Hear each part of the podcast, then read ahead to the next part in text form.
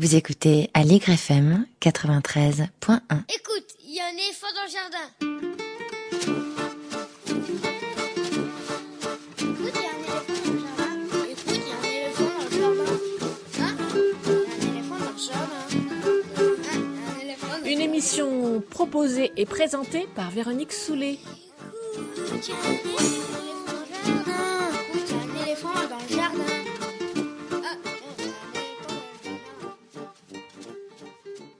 Bonjour Mayalène.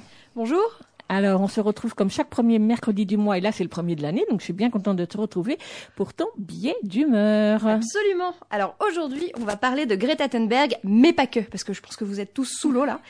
Euh, J'ai été très agréablement surprise de la facilité avec laquelle on a pu énoncer l'idée que c'est pas parce qu'on a 16 ans qu'on dit nécessairement n'importe quoi ou qu'on est manipulé. Le mot agisme étant toutefois largement absent du débat parce qu'il faudrait voir à pas généraliser. Mais c'est quand même très drôle de voir toute une partie de la gauche se dire in petto qu'est-ce que je serais pas pour le droit de vote à 16 ans, qu'est-ce que je serais pas pour le droit de vote à 16 ans, mais je veux pas avoir la date comme Finkielkraut ou Bernard Pivot. Et c'est aussi assez drôle de voir la droite galérer pour essayer de contrer le phénomène, passant du qu'elle retourne à l'école autoritaire au beaucoup plus paternaliste. Il faut pas l'attaquer, mais il faut la protéger de ceux qui l'instrumentalisent. Pour ces détracteurs, Greta Thunberg serait manipulée par des entreprises du capitalisme vert. Moi, je serais le Figaro, je serais rassurée. Après tout, ça veut dire que le capitalisme a encore de beaux jours devant lui. Pourtant, il est possible d'avoir 16 ans et une stature internationale sans faire hurler dans les chaumières. Il y a quelques années, Malala Yousafzai a reçu un prix Nobel de la paix. Finkelkraut, pour reprendre une expression consacrée, ça lui en touchait une sans faire bouger l'autre. Seulement, Malala, elle demande qu'on autorise les filles à étudier au Pakistan. Nous, on autorise les filles à étudier, ça nous donne une super image de nous. Greta, elle nous dit qu'en tant qu'adulte, on fait pas notre part du job et qu'à cause de nous, on va tous mourir, donc c'est un peu moins glamour. Du coup, pour assurer la cohésion autour d'elle, elle rappelle en permanence qu'elle n'a aucun désir de sortir de son rôle d'enfant, que sa place légitime et la place qui lui ferait du bien d'occuper est à l'école. Les adultes sont immatures et c'est pour ça que les enfants sont obligés d'intervenir. On est dans l'inversion liée à un temps de crise et pas à la recherche de davantage d'égalité. Cela étant, et c'est là-dessus que j'aimerais insister, elle a mis le doigt dans son récent discours à l'ONU sur l'une des principales exigences sociales à laquelle sont confrontés les enfants et à laquelle elle répond très paradoxalement, le devoir de générer chez les adultes de l'espoir et de la joie. This is all wrong. I shouldn't be up here. I should be back in school on the other side of the ocean. Yet you all come to us young people for hope. How dare you? Donc traduction, tout ceci est anormal, je devrais pas être ici, je devrais être de retour à l'école de l'autre côté de l'océan, et pourtant vous vous tournez vers nous les jeunes en quête d'espoir, comment osez-vous? Ce qu'elle verbalise très clairement, c'est un contrat social entre les adultes et les enfants qui est en fait très rarement posé.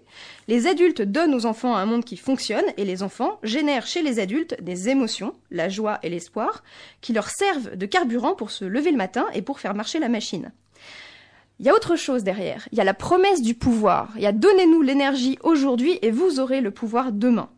Les adultes ont cassé la machine, la promesse du pouvoir ne fonctionne plus, et donc venir voir les enfants pour leur demander de remettre du carburant, c'est un peu fort de café. Et pourtant, c'est précisément quand rien ne va plus et que les adultes trouvent leur identité un peu trop lourde à porter, que les enfants qui incarnent l'espoir en un avenir meilleur entrent en scène. Ça fait littéralement plusieurs siècles qu'on fonctionne comme ça. Le plus connu des, mini-représentants de bonheur de notre côté du globe s'appelle Jésus. La dévotion au Christ enfant s'est développée avec différentes formes selon les époques. Au Moyen Âge, le Christ enfant est associé à l'hostie et la mangeoire de la crèche à l'autel de l'église. Manger l'hostie, c'est manger l'enfant et se procurer par ce biais-là la nourriture physique et spirituelle dont on a besoin pour continuer d'avancer. Manger l'hostie, c'est aussi dans l'église romaine, parce que c'est pas le cas dans les églises d'Orient, un rituel qui n'est pas permis aux enfants, dont on se demande bien avec quel carburant ils fonctionnent, eux. Et pour ceux qui ne le sauraient pas, l'âge de la communion, l'émergence de la première communion, ça a baissé à partir du, du 19e siècle pour inciter les enfants à rester dans le système de l'Église finalement. Il y a aussi beaucoup de pratiques de dévotion à des statues du Christ enfant, et l'une des plus connues, celle du petit Jésus de Prague, a émergé au beau milieu des guerres de religion. Je vous parle pas des différents courants mystiques qui incitent les adultes, toujours en temps de crise, à cultiver une enfance spirituelle, c'est-à-dire pour le dire vite, à accepter son impuissance et lâcher prise. Beaucoup plus récemment, lors de la Grande Dépression, les enfants acteurs ont eu pour mission de soutenir le moral de l'Amérique, la plus, connue d'entre eux étant Shirley Temple. Au-delà de la starification, les scénarios de nombreux films dans lesquels elle a joué la mettent en scène résolvant des problèmes pour des adultes abattus ou leur redonnant de l'espoir. On retrouve le même phénomène avec la petite bijou dans la France de Vichy ou Joselito dans l'Espagne de Franco.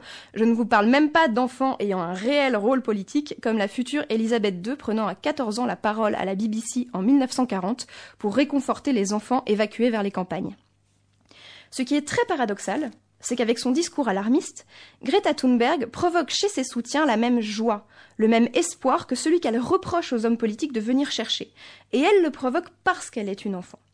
On retrouve le même phénomène dans le nouveau film de Gilles Demestre, une série de portraits d'enfants qui se battent pour leurs droits, dont vous pouvez voir les affiches à Paris un peu partout. Le film s'appelle Demain est à nous. Pas aujourd'hui est à nous, demain est à nous. Il s'agit pour le spectateur d'éprouver de l'espoir face à des actions que nous jugeons extraordinaires parce que nous préférons croire que nous sommes naturellement les seuls à pouvoir les mener, tout en ne se sentant pas directement menacés par ces actions parce qu'elles ne seront synonymes de pouvoir pour ceux qui les exercent que demain. On a tous nos limites Greta Thunberg, il y a énormément de choses sur lesquelles elle arrive à transiger. Elle peut aller aux États-Unis sans parler des enfants migrants, venir à l'Assemblée à Paris sans prendre position sur des traités de commerce international. Elle ne militera probablement jamais directement pour les droits des enfants. Mais il y a une chose sur laquelle elle ne négociera pas. Elle n'est pas là pour apporter de l'espoir. Elle n'est pas là pour apporter de la joie. Elle est là pour nous foutre la trouille parce qu'elle est intimement persuadée que, contrairement au titre du film de Gilles Demestre, demain ne lui appartient pas du tout. Elle a compris qu'on attendait d'elle parce qu'elle est une enfant de l'énergie et de la joie, que ça galvanise les foules, mais que ça ne résout pas les problèmes. Faisons-lui l'honneur de l'écouter vraiment. Faisons-lui l'honneur de ne pas céder à la pensée magique selon laquelle les générations qui nous suivront feront mieux que nous. Elles ne sont pas meilleures que nous. Elles ont simplement moins le choix. Merci Maya Hélène, c'est toujours aussi lumineux. Au mois Merci. prochain.